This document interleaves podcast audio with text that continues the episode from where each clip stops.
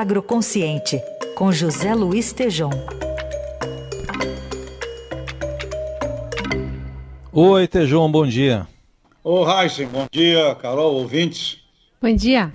Bom, Tejão, queria uma análise sua aqui inicial sobre um, uns dados aí da década passada que mostraram um amplo crescimento da agropecuária de mais de 23%, enquanto a economia ficou praticamente estagnada aí com um crescimento de 3%. O que, que dá, de, o que, que dá para tirar de lição para essa década que começa agora em 2021? Então, Raíssa, é uma lição, por um lado, que legal, né? A agropecuária é, de 2011 até 2020 o setor da agricultura e pecuária teve um crescimento de 23,2%. Porém, a economia brasileira, nesse mesmo período, cresceu apenas 3%. Isso é muito preocupante, porque revela que somente com a agropecuária nós não vamos conseguir fazer o desenvolvimento necessário do país. Portanto, eu uh, salientei uh, nesse Estadão uh, de ontem, domingo, uma matéria ótima de Pedro Malan, ex-ministro da Fazenda, falando do auto-engano, né? É o medo de conhecer a si próprio e o quanto ficamos discutindo coisas que não são é, importantes para o país. E também o Roberto Rodrigues, ex-ministro da Agricultura, no próprio no Estadão de ontem, com a matéria tangos, né? Onde ele associava as letras dos tangos com sempre sofrimento, coisa que devia ter feito e não fez. E ele traz isso pra, para o país cobrando muita reforma, cobrando a privatização, educação, ciência, etc.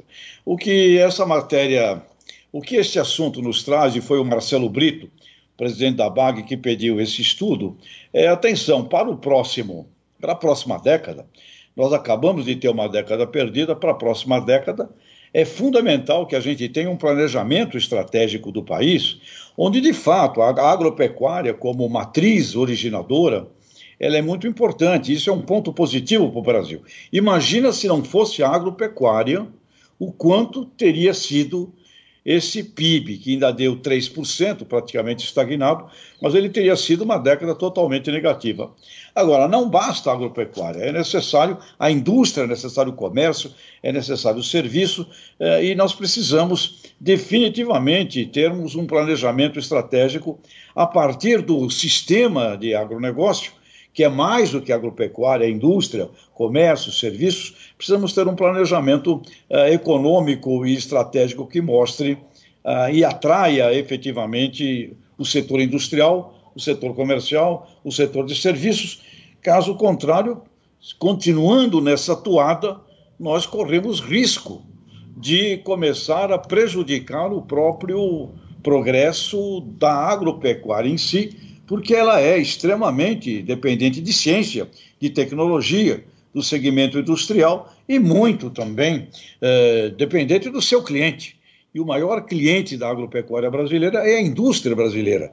A, a, a indústria de alimentos e bebida no Brasil é, foi o único setor industrial, praticamente, também que teve um crescimento é, nesse ano de 2020, muito também voltado à exportação porque o grão, muitos produtos passam por ela, a carne, uh, o açúcar, os óleos, etc. Então, esse dado, 3% apenas de crescimento do PIB do Brasil em uma década, perante 23,2% da agropecuária, a boa notícia, vamos olhar tudo o que aconteceu na agropecuária de positivo produtividade, ciência, uh, o aspecto do desenvolvimento e acesso a mercados internacionais, e tem aí uma grande contribuição da soja, do milho e das carnes. O algodão, porém, tem muita cadeia produtiva também que, que, que não andou na hortifruticultura, cacau, trigo, etc. Portanto, Heisen e Carol, 3 para 23,2,